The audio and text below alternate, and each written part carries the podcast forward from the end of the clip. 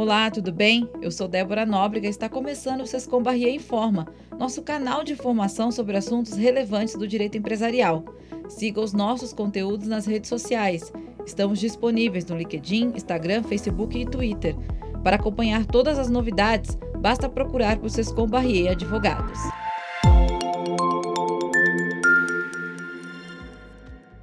No Sescom Barrier Informa de hoje, o tema é como gerenciar uma crise envolvendo denúncia de assédio sexual?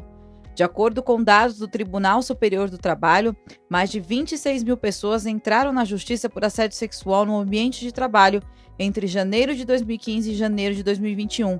Em 2020, a média foi de 204 processos abertos por mês, quase 7 por dia. Considerando a baixíssima taxa de denúncia, os números continuam alarmantes e exigem uma atuação consistente e ao mesmo tempo enérgica, justa e juridicamente válida. Assédio sexual no ambiente de trabalho é uma pandemia silenciosa.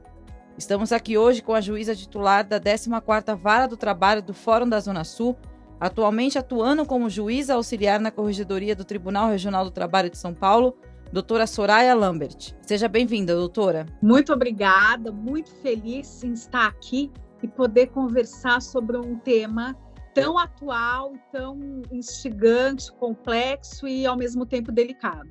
Estamos também com a presença do sócio da área trabalhista e de gerenciamento de crise do Sescom Barrier, Dario Rabai. Seja bem-vindo, Dario. Obrigado. Vamos falar sobre esse tema aqui tão importante e tão é, preocupante.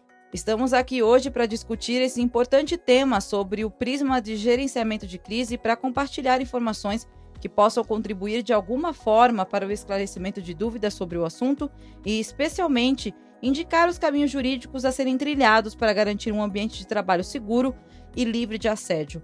Começando aqui com o Dario, considerando que o tema assédio sexual tem surgido nos noticiários diariamente, podemos entender que esse problema é recente ou tem aumentado nos últimos tempos? Na verdade, infelizmente, esse, esse tema, o assédio sexual no ambiente de trabalho, é um problema muito antigo. O que a gente tem visto é uma exposição um pouco maior é, no dia a dia. Não, não tem um, um dia que você não entre no noticiário, nas mídias sociais, que você não veja uma notícia sobre um assunto relacionado a assédio sexual no ambiente de trabalho. Né? É, e, e os números têm sido alarmantes né, e crescentes. A cada pesquisa que se faz, se, se percebe que isso é realmente uma pandemia silenciosa. Né? Uma pesquisa divulgada em 2020 pelo LinkedIn e pela consultoria Think Eva uh, mostrou que 47% das brasileiras que participam que participaram da pesquisa já foram vítimas de assédio no ambiente de trabalho, ou seja, quase metade dessa força de trabalho feminina já foi vítima de assédio no ambiente de trabalho. Isso é, considerando as que, as que responderam é, à pesquisa. Né? E nessa mesma pesquisa, a gente constatou, a gente, ou a, a, a consultoria constatou, que 71% dos casos de assédio sexual no trabalho não são denunciados. Né? Ou seja, é verdadeiramente uma pandemia silenciosa que está é, embutida nos ambientes de trabalho, né? É, e a gente vai discutir isso mais para frente em relação a, ao que a gente pode fazer. Doutora Soraya, o Dail já comentou que as denúncias são poucas e muitas pessoas acham que isso só acontece com mulheres. O assédio sexual atinge mesmo só as mulheres? Não. O assédio sexual, ele pode atingir e atinge qualquer gênero e qualquer orientação sexual. Homens, mulheres, transexuais, travestis. Mas é incontestável que as mulheres são as principais vítimas do assédio sexual no ambiente de trabalho. Mas pode atingir a qualquer gênero. E a quantidade de casos de assédio sexual contra mulheres é realmente estarrecedora. E é, como o Dário já colocou, o percentual de casos denunciados é ínfimo perto do número. Quase dois terços dos casos sequer chegam a ser reportados, é, notadamente os mais graves, sequer chegam ao conhecimento da empresa. Esse é um ponto importante. Por que esse número tão baixo de denúncias, doutora? Bom, é, de acordo com a consultoria assim, EVA, que foi mencionada já pelo Dario, são muitas as barreiras para que a vítima de assédio não faça né, a denúncia. A primeira delas seria a sensação de impunidade. O número é do percentual é de 78%. Receio de que haja descaso por parte da empresa, 64%. Medo de exposição, tanto interna quanto externa. Externa em relação à família, aos amigos, 64%. É, descrença de que o assédio tenha ocorrido, é, é não ser acreditada, né? 60%. O medo de perder o emprego também 60%. O medo de que a culpa seja atribuída à própria vítima, 41%. Não ter certeza que o que ocorreu foi mesmo um assédio sexual, 27%. E aquele sentimento de culpa, a culpa foi da vítima, ela pediu, ela mereceu. É o caso, né? Andou com saia curta, mereceu ser estuprada, né? Essa mentalidade absurda. E medo de retaliação, dentre outros. E agora falando do lado empresarial. Dario, quais são as medidas que podem ser adotadas pela empresa sobre a perspectiva de gerenciamento de crise num caso desses de denúncia de abuso sexual? É, o, o, o, relevante aqui é que a gente é, quebre esse ciclo de assédio sexual que existe nas empresas, né? É, e eu estou falando de empresas de todo tipo, né? Não, não há uma, uma é, isenção de empresas que são super é, é, famosas ou de empresas pequenas. Esse ciclo de assédio sexual, que é uma pandemia silenciosa, como a gente mencionou, ele existe em praticamente todas as empresas. Né? E, e aí esse ciclo ele se forma da seguinte forma, quer dizer, as vítimas não denunciam, porque por todas essas questões, esses uh, esses, uh, pontos que a doutora Soraya mencionou, né? elas se sentem culpadas uh, ou têm medo de retaliação, isso causa para essas vítimas óbvios prejuízos psicológicos e emocionais. E aí, a partir desse, dessa situação de não haver a denúncia, as vítimas acabam deixando o emprego, ou seja, geram prejuízos profissionais, né? Sendo que ah, essa pesquisa identificou que uma em cada seis vítimas deixam o emprego. Quer dizer, elas não denunciam e aí deixam o emprego para não continuar sofrendo o assédio é, sexual. É, como consequência desse ciclo, as empresas perdem esses talentos. Essas mulheres que são excelentes profissionais e acabam saindo porque estão sendo assediadas, gerando prejuízos institucionais para as empresas, né? E, e esse ciclo acaba se fechando porque os assediadores se sentem impunes e voltam a assediar, ou seja, causando, continuando causando é, é, prejuízos sociais é, no ambiente de trabalho, né? E, e fica nesse ciclo, né? Então, para quebrar esse ciclo vicioso, né, as empresas precisam estar preparadas para gerenciar essa crise é, envolvendo qualquer tipo de denúncia de assédio sexual, né?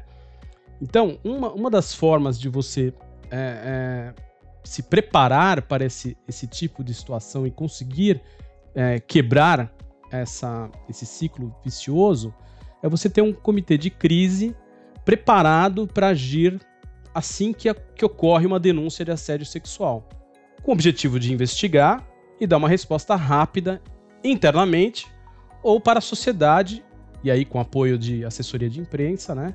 Se a denúncia for é, exposta, é, for pública, né? E dentre as medidas que, que a empresa pode adotar, Débora, assim, é, principalmente dar treinamentos eficazes, né? Para todos, incluindo as lideranças. É importante que as lideranças estejam nesses treinamentos e que sejam treinamentos efetivos. Não basta um folder, não basta um papel, né? É, demonstrar que a vítima pode ter aliados, né, nas testemunhas, em seus gestores, no RH.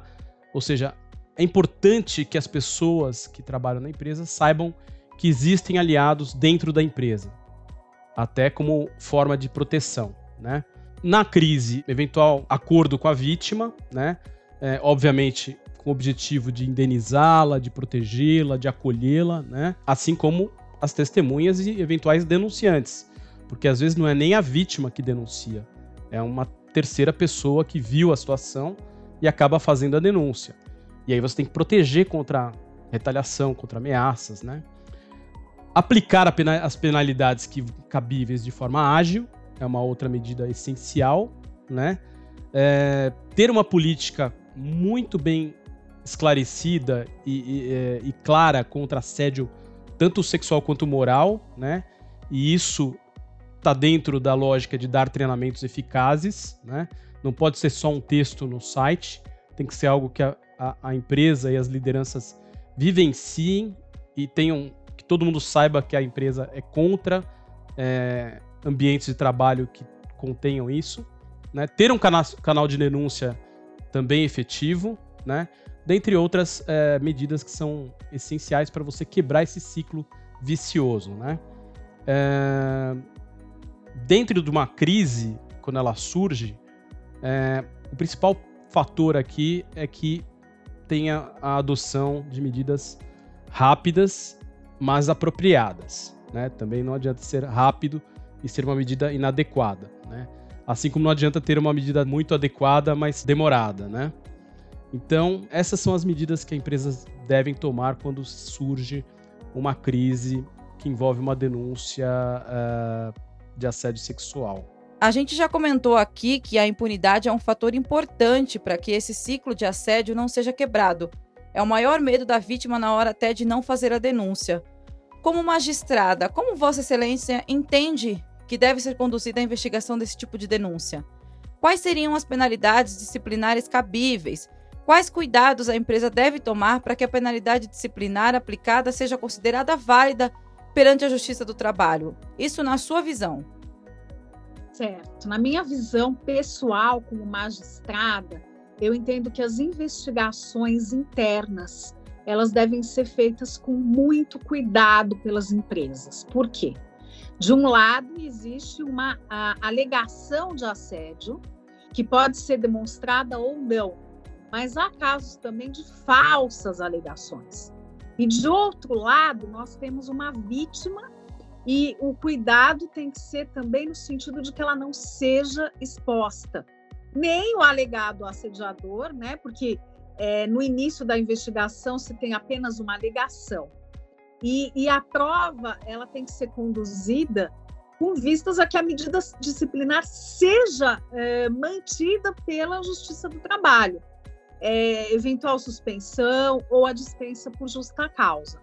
Quando se fala em medidas disciplinares, vão desde as advertências verbais, passando pelas advertências por escrito, que são as mais comuns, a, suspensão do assediador por até 30 dias e culminando na dispensa por justa causa a prova do assédio sexual ela é sempre difícil, mas ela não é impossível. É, ela pode passar por testemunhas, vídeo, áudio, mensagens de texto, é, mas a empresa tem que ter o cuidado na investigação de poder levantar esses elementos. Nem sempre o assediador vai deixar rastros visíveis então, o trabalho da investigação vai ter que ser conduzido de forma muito cuidadosa. Mas, até eventualmente, uma perícia para avaliar a ansiedade que a, a, a vítima pode ter sido acometida em razão do assédio.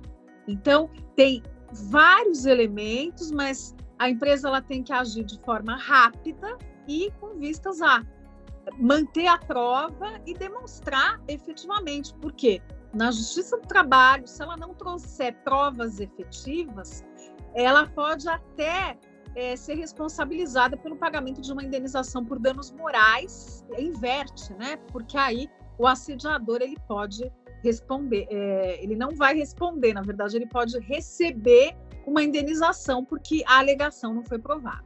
Dario, a doutora acabou de falar aqui sobre essas provas que precisam ser necessárias em casos de acusação de assédio sexual. Mas acredito que as pessoas também ficam com a dúvida de quando. Então, quando ela vai denunciar? O que pode ser considerado uma forma de assédio? É, é uma, uma dúvida que a gente percebe que, que ela existe nas formas é, que não são tão é, violentas, né? Ou seja, não são tão físicas, né? É, então, é, basicamente a regra é a seguinte: é um, qualquer ato que não for consentido, ele pode ser considerado um assédio, né? É, e o assédio ele pode não ser apenas é, físico e, é, e, verbal, ele pode ser não verbal, né? Também, né? E, e, e, como exemplo de um assédio sexual não verbal, a gente tem aqueles olhares insinuantes, né? É, eventuais passagens pelo local de trabalho, né? E às vezes até de forma mais grave perto da residência da vítima, né? É, uma perseguição à pessoa que está sendo assediada, né? Exibir fotos, textos pornográficos, vídeos, né? É, são formas claras de assédio sexual não verbais. Né?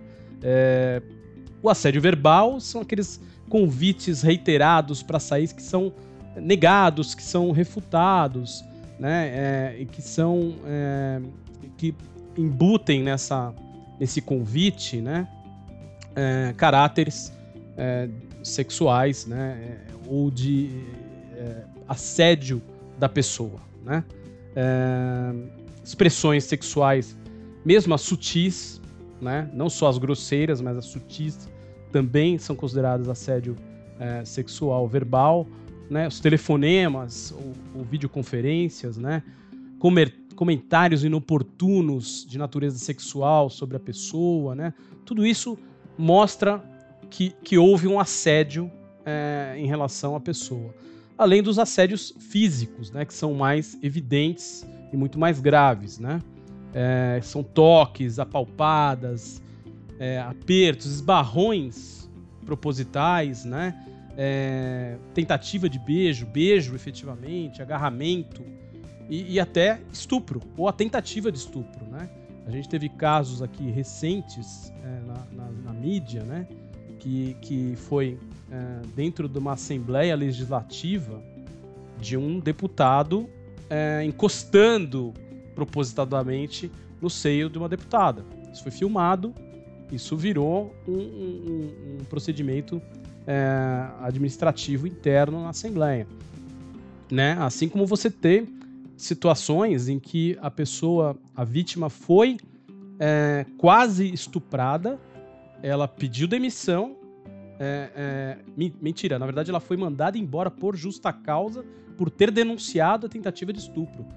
Por sorte dela, tinha uma, uma colega que testemunhou os fatos e, a, inclusive, a salvou desse estupro. Né? Então, é, é, esses são exemplos é, que podem ir desde a, do mais é, aparentemente é, não grave ou mais suave, mas são também causam danos psicológicos e danos graves para a vítima, até mesmo o estupro, né? ou a tentativa de estupro. Esses são os, os, os tipos mais, é, ou as formas de assédio sexual que a gente é, identifica aqui. Mas, basicamente, em resumo, é aquele ato que não, não tem o consentimento da outra parte. Doutora Soraya, a senhora já comentou aqui algumas consequências, tanto para a vítima quanto para a empresa. Vamos entrar um pouco mais nisso. Quais os problemas o assédio sexual pode gerar para a empresa e para a vítima? Bom, os problemas é, que podem ser gerados em decorrência do, do assédio sexual, tanto para a empresa quanto para a vítima, são de várias ordens. É, um primeiro problema é que a empresa, após ter noticiado né, o, o assédio, ela precisa agir de forma rápida e, ao mesmo tempo, ela tem que ser muito cuidadosa no sentido de acolher a vítima, não expor a vítima e tratar do caso é, com, com muita delicadeza, mas ao mesmo tempo muita firmeza. O cuidado é importante também para não expor a pessoa assediadora antes do término da investigação, que ela precisa ser séria. Então, é, a vítima ela tem que ser tratada com muito cuidado, porque é, se a vítima for exposta, vai fazer com que uma série de denúncias possa ser é, brecada. Então, na verdade, a empresa não vai conseguir manter um ambiente de trabalho saudável, porque é isso que se visa também, em última instância, ao é, punir com firmeza o assédio.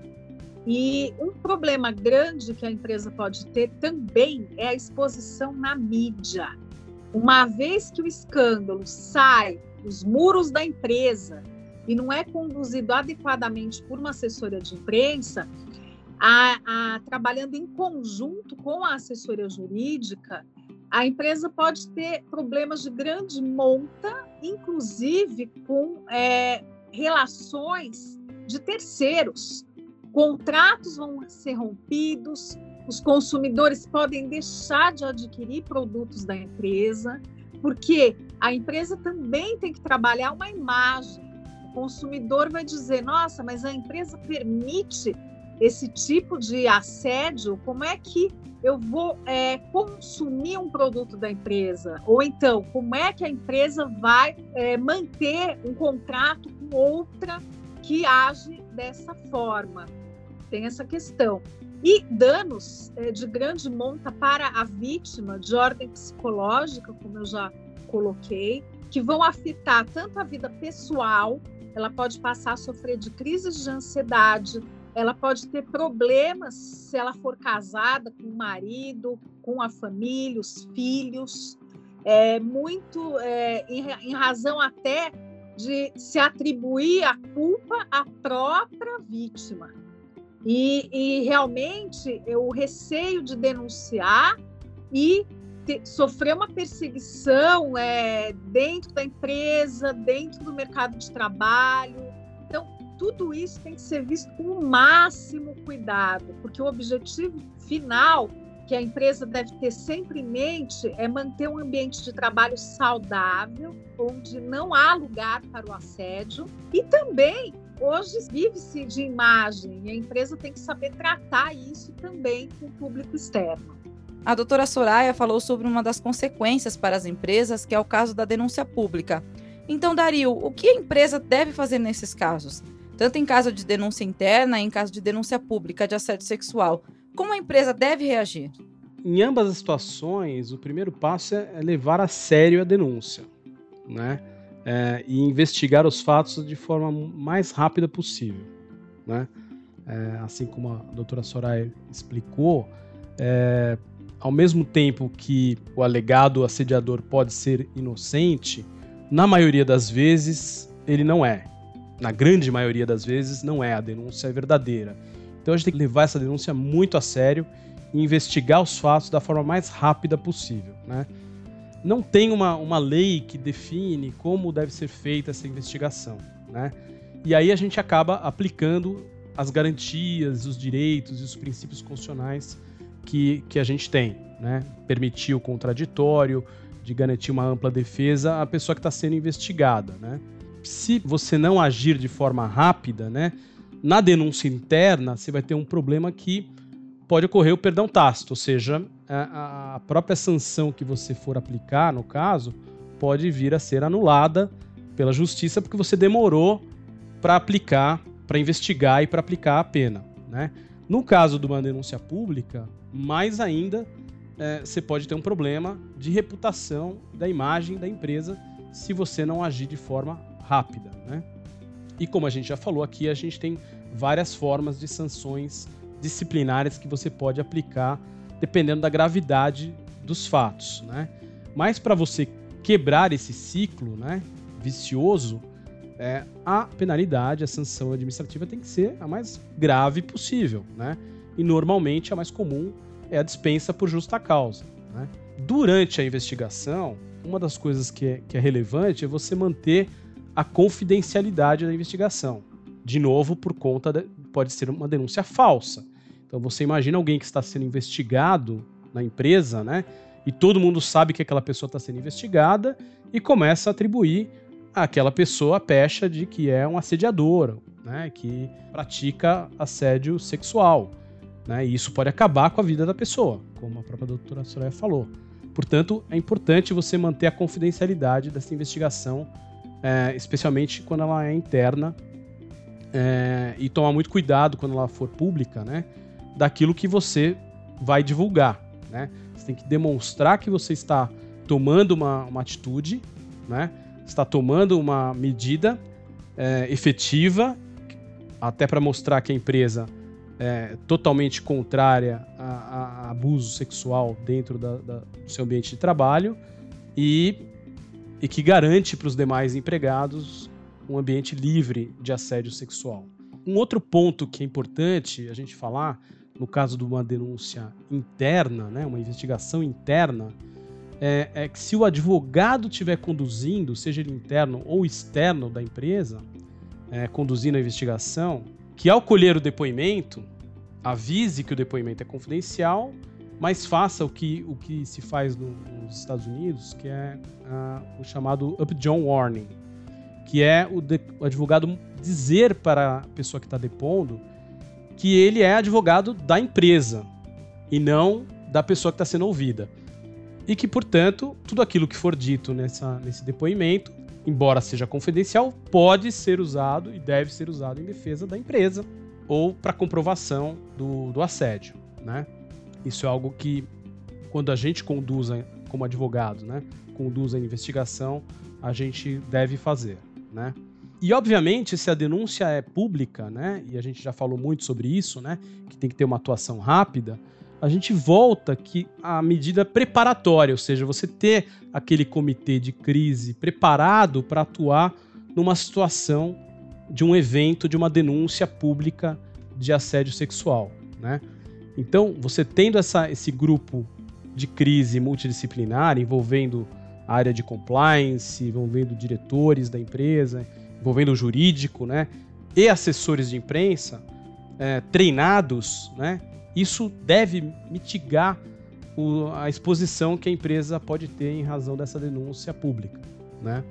E eu acho que, basicamente, é importante que dentre essas denúncias, seja interna, seja pública, a empresa demonstre que ela não tolera esse tipo de situação, porque você precisa quebrar esse ciclo vicioso para manter um ambiente de trabalho livre de assédio sexual.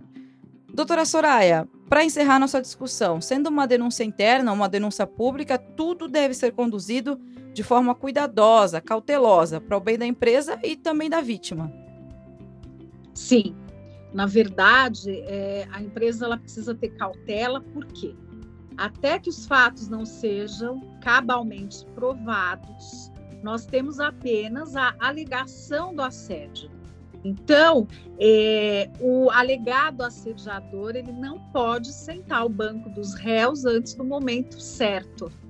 Por outro lado, a vítima também precisa ser acolhida, porque o número de denúncias é muito pequeno e para a vítima tomar a iniciativa de denunciar, ela teve coragem, porque há o, o risco é, que sempre se pensa de não ser acreditada se a denúncia, né? E, por outro lado, é, o acusado também tem direito de se defender, o direito ao contraditório, porque pode também existe o risco de haver é, uma acusação falsa. Agora, o fato é grave, há grandes chances da denúncia ser verdadeira, então o acusado ele deve ser afastado do trabalho se houver prejuízo para a apuração dos fatos ou para um bom ambiente de trabalho. Agora, a prova é muito difícil, mas muitas vezes, apesar do assediador não deixar rastros, ele tem um modus operandi, ou seja, ele age sempre da mesma forma. Uma denúncia pode desencadear uma série de denúncias, e nós temos exemplos na mídia de que isso aconteceu em outras searas, como, por exemplo, no caso de João de Deus, em que uma denunciou e aí se seguiram centenas, né? Agora, se não ficar demonstrado o assédio, é, pode acontecer do alegado assediador ele pedir uma indenização por danos morais para a empresa. E é claro que não há indenização que repare um dano moral causado por uma falsa acusação de assédio sexual. Ele pode perder um casamento, pode ser prejudicado no mercado de trabalho, na família. No caso de uma denúncia pública, né, a resposta da empresa ela tem que ser muito rápida, porque a empresa é o que ela aparenta. Então a imagem dela é muito importante, ainda mais hoje, né, em que algo que é compartilhado em redes sociais atinge milhares, até milhões de pessoas. Então, é, há um grande risco também para a empresa de é, afetar a reputação e a imagem de fornecedores, consumidores, é, funcionários em geral. Então, tudo isso tem que ser é, tratado com muita atenção e com muito cuidado e com muita celeridade. Falou em assédio, a atuação tem que ser muito rápida. Casos de abusos sexuais são graves, uma pandemia silenciosa, como bem definiu aqui o Dario, e precisa ser combatido com a quebra desse ciclo, com denúncias e bastante cuidado também na apuração delas. Esse foi um debate muito enriquecedor para as pessoas tomarem consciência desse tema tão importante. Agradeço aqui a participação da doutora Soraya. Muito obrigada, muito feliz por participar e ter a oportunidade de debater um tema tão importante na luta contra o assédio sexual. E também do Dario Rabai. Obrigado, foi um prazer e a gente tem que quebrar esse ciclo vicioso e transformar isso num ciclo virtuoso é, para que a gente tenha um ambiente de trabalho mais acolhedor e livre de abuso e de assédio sexual. O Sescom Barrier em forma de hoje fica por aqui. Espero que tenham gostado e até a próxima edição.